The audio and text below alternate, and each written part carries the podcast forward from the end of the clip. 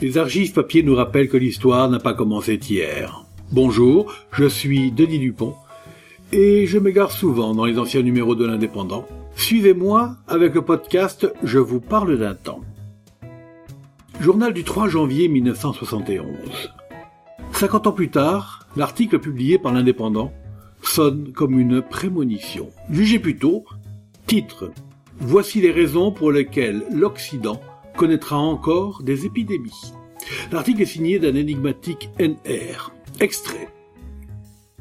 La dernière épidémie de choléra qui a fait peur à l'Europe aura eu, au moins, le mérite de nous mettre sur nos gardes. Avec le progrès de la médecine et de l'hygiène, nous pensions trop facilement que nous n'aurions jamais plus rien à redouter et que les épidémies étaient réservées aux pays sous-développés. Il n'en est rien. L'Europe moderne, industrialisée à l'extrême, est encore à la merci de quelques méchants virus ou de bactéries qui adorent les voyages. Cela tient à plusieurs raisons. L'hygiène, dont on nous rabat les oreilles à longueur d'année, est en réalité toute relative, notamment et surtout en France.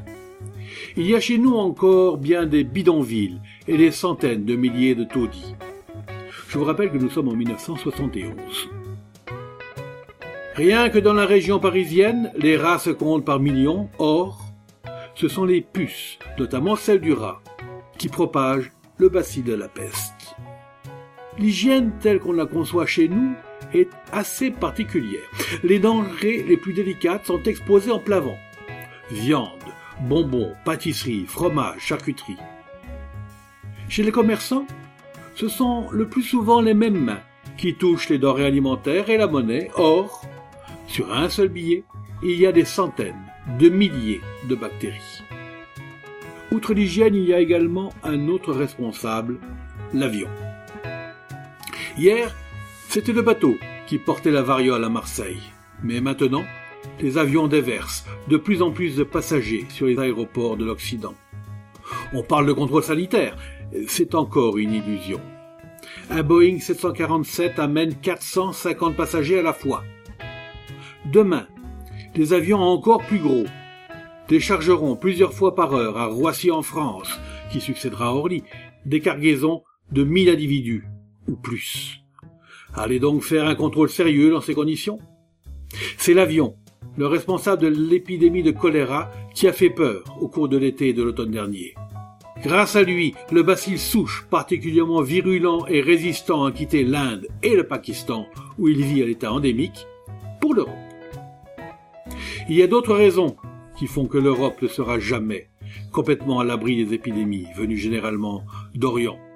Ah, il y a bien sûr les vaccins, qui n'ont parfois qu'une durée d'immunisation très courte. Six mois pour le choléra, un an pour la peste. La vaccination est efficace à 80%, c'est dire un vacciné sur cinq peut encore être dangereux. Trop de médecins dans les pays d'où peuvent venir les dangers délivre des certificats de complaisance, notamment pour les personnes aisées et les hommes d'affaires. On estime qu'un dixième au moins des certificats de vaccination, présentés à l'arrivée dans les aéroports, sont des faux. Le choléra est apparu pour la première fois en 1832 en Europe occidentale. Au XIXe siècle, celle-ci a connu encore d'autres pandémies. La dernière en date, de 1923, après l'alerte 1970, on peut être sûr qu'il reviendra encore. Nous étions en janvier 1971. C'était Je vous parle d'un temps, un podcast produit par l'Indépendant et proposé par Denis Dupont, à retrouver ici même chaque semaine.